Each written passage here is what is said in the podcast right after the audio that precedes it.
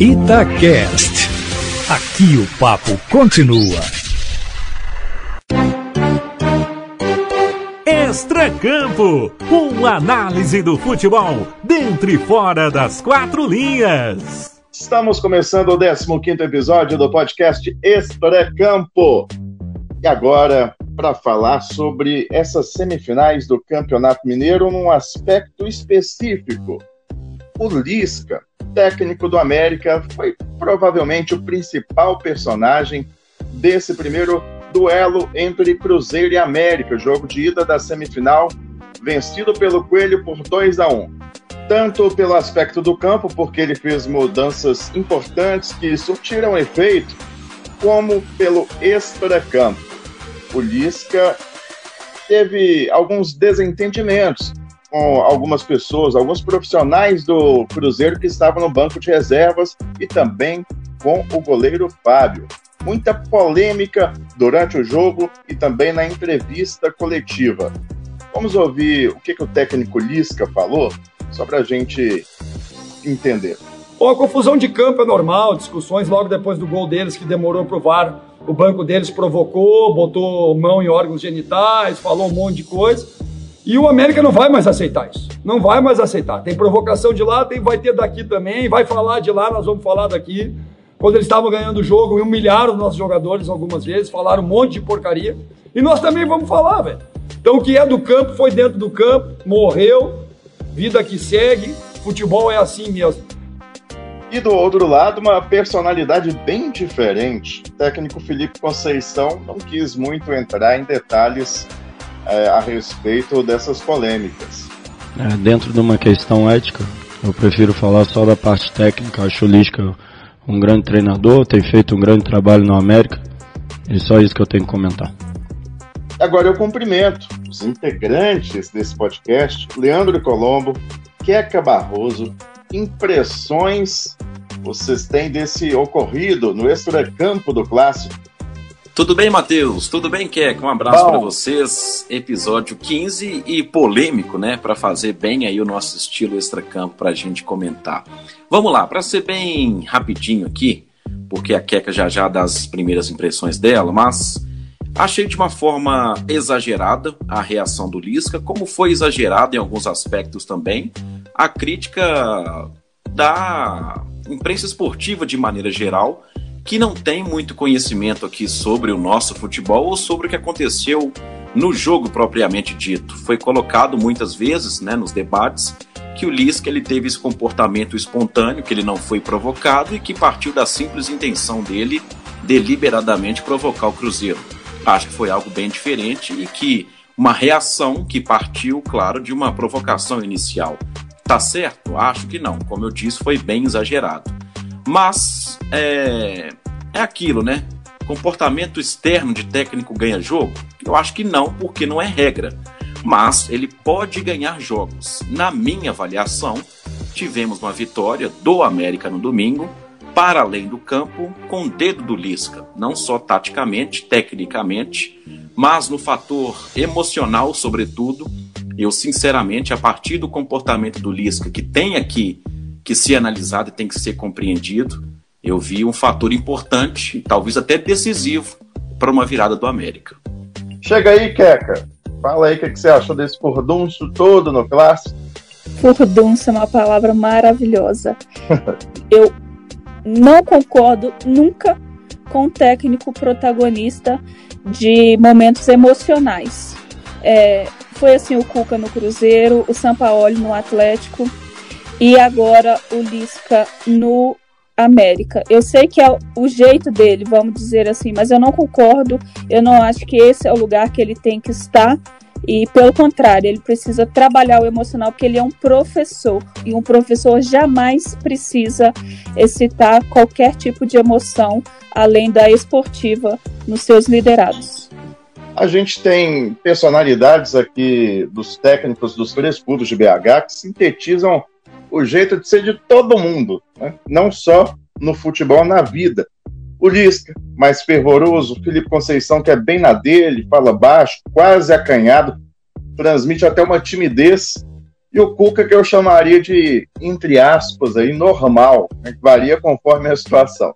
A gente já viu o Cuca muito bravo, mas na maior parte do tempo ele conversa, até usando palavras no diminutivo, até quando vai xingar, o ritmo dele de fala não costuma variar muito.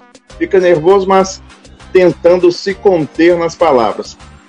Participa do jogo, grita à beira do campo, etc., mas não tem a mesma intensidade e frequência do Lisca. Pergunto a você, Keca Barroso, a personalidade do técnico faz diferença no resultado, pro bem ou pro mal? O Felipe Conceição, por exemplo, ele foi muito importante na vitória do Cruzeiro sobre o Atlético. Ali, o time que ganhou do Atlético foi claramente um time tático, claramente um time de Felipe Conceição. Então, assim, aquela vitória foi dele, merecidamente dele. E nem por isso ele precisou falar alguma coisa no extracampo e principalmente em microfone.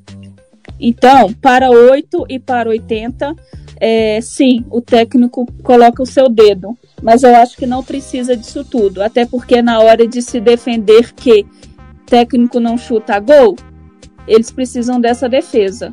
Então eu acho também que o emocional não pode contar como um fator dentro de campo. Leandro, desse jeito de ser do técnico faz diferença? Pode fazer diferença para o bem ou para o mal em campo? Eu acho que, de certa forma, é, tem muito sim é, a parcela do técnico nessa questão emocional, na capacidade de transmitir para o time.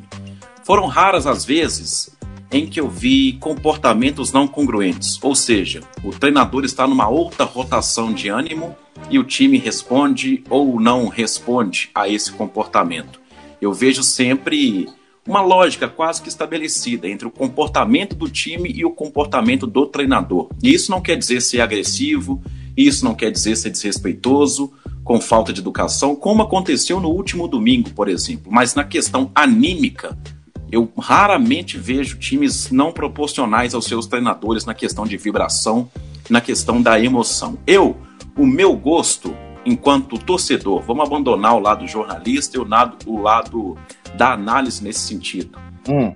Marcelo Bielsa, Jorge Sampaoli, próprio Lisca, Guardiola, o Klopp, são alguns dos técnicos que eu gosto, por exemplo.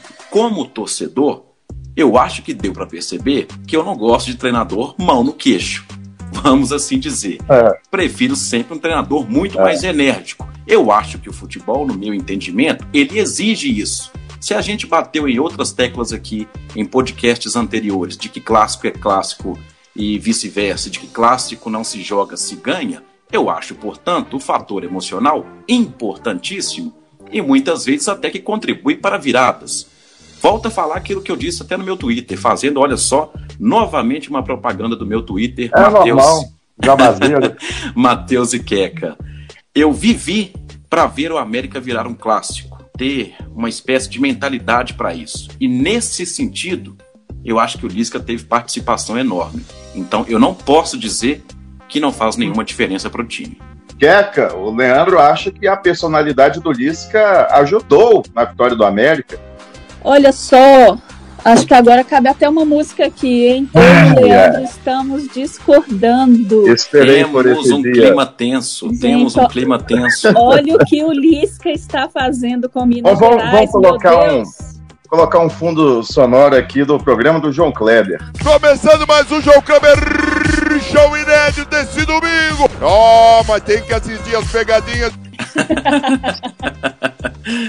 mas para mim o que fez diferença nesse jogo, no jogo em si, dentro do campo, sim, foi a substituição que o Lisca fez foi ter colocado o Ademir em campo e não simplesmente pelo gol. Aliás, o gol foi uma consequência não só da substituição, mas do que o Ademir devia ao América depois de, de um início de temporada de negociações com outros clubes, de, de ter que ser tirado de lista de relacionado, de voltar, de ir para o banco, e nada melhor para se redimir do que um clássico.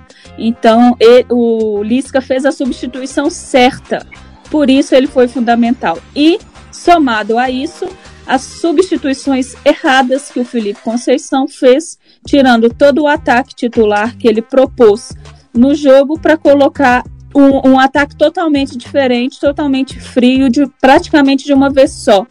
Então, o, se o Lisca fez diferença, foi tática e tecnicamente, não no emocional, porque se o resultado tivesse sido diferente, se ele não tivesse colocado o Ademir, se o Ademir tivesse errado o gol, enfim, o emocional dele não teria feito diferença nenhuma. Então, eu acho sim que ele fez diferença como um técnico deve fazer, taticamente. Bom, eu até concordo com a Queca que isso numa temporada seja mais normal, fazer diferença, aí muito mais óbvio, pelo lado técnico e tático da coisa, do que o lado emocional falar mais alto em todas as partidas, por exemplo, de um campeonato brasileiro de 38 rodadas. Mas a gente está olhando muito para a diferença que o Lisca fez para o América na sua questão anímica, comportamental. Mas eu chamo atenção principalmente para o domingo, é, como o Lisca ele tira do sério, literalmente, o time do Cruzeiro. Como ele tem a capacidade de desconcentrar o time do Cruzeiro. É só pegar o Fábio, o maior expoente dessa confusão com o Lisca. O que faz um jogador que mais vezes vestiu a camisa do Cruzeiro numa decisão de campeonato se desconcentrar no meio da partida para responder ao Lisca. Então a gente se apega muito ao que o Lisca mudou na sua própria equipe. Mas para mim, até a chave da questão está muito no como o Lisca conseguiu tirar o Cruzeiro de série, conseguiu desconcentrar o adversário a partir das suas ações, que volta a falar. Tem muito que a gente comentar aqui e julgar se são certas ou não. Para mim, como eu disse, foram até desrespeitosas, mas nessa questão, para mim, não tem dúvida. Não tange somente ao que o Lisca comandou a sua equipe, mas a capacidade que ele teve de desconcentrar o adversário e fatalmente o resultado não deu outra. O América acabou conseguindo, num espaço curto de tempo, a partir do ápice daquela confusão, depois da revolta, digamos assim, do Fábio, virar para ele falar que o respeita muito, conseguiu virar o jogo. Então, para mim, nesse jogo, foi muito claro como o técnico tem esse poder. E esses técnicos que são mais exaltados, tipo Lisca, eles costumam levar muitos cartões, né? A gente via isso aqui frequentemente na temporada passada, por exemplo, com o Sampaoli. São expulsos. Isso atrapalha o time? Atrapalha. Ao, o técnico... Que o técnico fica ausente, né, no próximo jogo. Exatamente. É o caso do Lisca na próxima partida? É, é. o caso do Lisca. Pois é. E é uma decisão. Apesar de ele estar com a vantagem, a equipe não vai poder contar com ele. Que, repito, o técnico é um professor, ele é um líder, ele precisa de exemplos. É só a gente sair um pouco do futebol para pensar nisso. É, pessoas nesse tipo de cargo, elas não podem se desequilibrar nesse sentido. Se, por exemplo, o, o Ademir toma um cartão vermelho, agora ele. Vamos pôr o Juninho, que nesse momento está sendo mais importante que o Ademir, por uhum. questão de regularidade, estar mais em campo. Se o Juninho toma um vermelho, ele ia ser xingado a beça, porque tem um jogo importante aí pela frente. Então, o técnico precisa dar exemplo. E se ele é importante, é, como diz o Leandro, para estruturar e desestruturar uma partida, ele não pode ser ausência por cartão. Você e o Leandro, que acompanham com mais afinco o futebol internacional, listem aqui para mim, por favor, os três principais técnicos do mundo hoje. Estão em melhor fase. Dá para dizer o Guardiola, Zidane, é, o Zidane, né? E vamos colocar que saiu recentemente do Bayern, mas era o melhor técnico na ocasião, o Hansi Flick. E quais são as personalidades desses técnicos?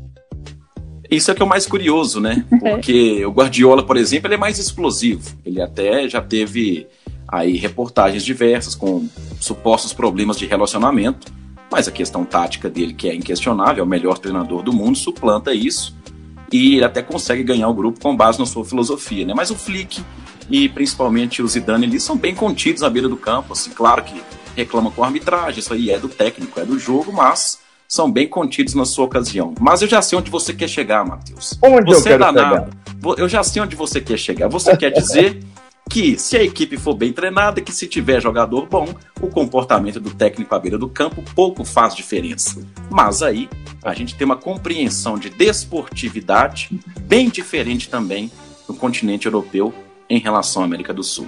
Eu penso o seguinte, é, a característica do técnico ela é defeito quando o time perde e a qualidade quando o time ganha. Essa que é a avaliação de sempre, infelizmente. E eu quero perguntar para você o seguinte: na avaliação para contratar um técnico, a personalidade dele tem que ser um peso grande? Que peso que isso deve ter em relação ao trabalho de campo do treinador? De técnico que você contrataria? No Brasil, especialmente, a questão de gestão de pessoas faz muita diferença. Portanto, eu não posso contratar um treinador com um mundo à parte que simplesmente tem seu histórico problemas de relacionamento, problemas sucessivos de, de, de, boicote a jogador, por exemplo, mais estrelado, digamos assim. Eu não me lembro de um trabalho que tenha dado certo a um longo prazo se você não tiver ali o famoso trabalho de vestiário. A gente teve recentemente saindo do Grêmio. O exemplo mais claro disso no Brasil, por muito tempo que o sustentou, foi Renato Gaúcho e ele era muito elogiado pelo seu aspecto vestiário. Então, no Brasil especialmente, justamente por aquilo que eu falava com vocês, da compreensão de desportividade diferente em um nível abaixo do europeu, aqui no Brasil faz muita diferença e isso deve ser pesado aí, te digo com tranquilidade, cerca de 50% competência, outros 50% gestão de grupo, sem medo de errar. Você, como técnica do Barrosense Futebol Clube, aliás, como diretora do Barrosense Futebol Clube, quando você vai contratar um técnico, que peso que você dá para a personalidade dele é, em relação ao trabalho de campo? Eu não quero ficar em cima do muro, não, mas isso é muito relativo. Voltando ainda ao Guardiola, que o Leandro citou é, alguns problemas que foram até manchetes dele no vestiário. Problemas no vestiário são diferentes de problemas na beira do campo. E o que a gente discutiu e o que eu principalmente coloquei enquanto opinião é a personalidade do técnico na beira do gramado, quando isso interfere na partida em si, quando as coisas já estão afloradas. Agora, um técnico que seja enérgico, no treinamento, aí para mim já é outra coisa e, e aí ok. É, para o meu barrosense, eu contrataria alguém mais, menos enérgico sim. Mas aí eu volto a relativizar.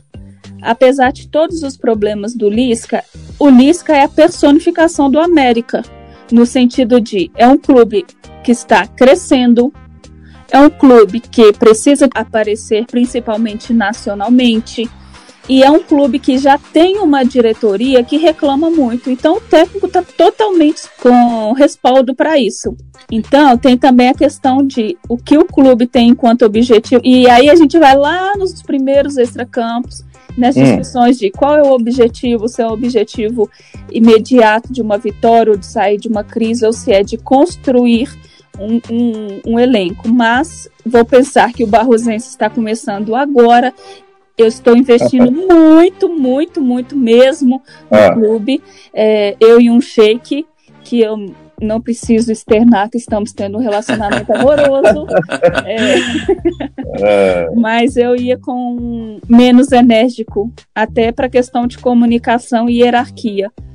Ok, o futebol é como o truco, vale xingar, provocar, depois está tudo certo, porque isso faz parte do jogo. Fora de campo, todo mundo é companheiro, se respeita. O campo e a vida são coisas distintas, falando o comportamento mesmo entre os profissionais do futebol em relação às provocações, como a gente viu no clássico. Com certeza, esse é o espírito esportivo, né? É você trabalhar aquilo ali naquele momento. Você é justamente o foco ou o desfoco necessário. Você precisa fazer aquilo no momento. Depois disso passou, é outro dia. Você acha que é válido fazer, faz parte. É isso que eu ia falar, mas depende muito se eu não tenho pessoas que me considerem uma influência. Então, no truco, eu quebro a mesa se for necessário ganhar do Leandro, porque nós dois temos, temos um espírito esportivo duvidoso. Mas se a minha sobrinha ou um, uma fã, porque eu, eu, tenho muitos fãs, estiver ah, olhando, eu não vou querer que ser um exemplo de uma pessoa que quebre a mesa. Então, a gente precisa entender a proporção das coisas e saber que no esporte, ainda que não seja mais evidência, a principal pessoa, o principal foco é o torcedor e a gente precisa jogar para ele. E só para finalizar, uma coisa que me incomoda demais: técnico que pressiona a arbitragem excessivamente. Exemplo, Mano Menezes.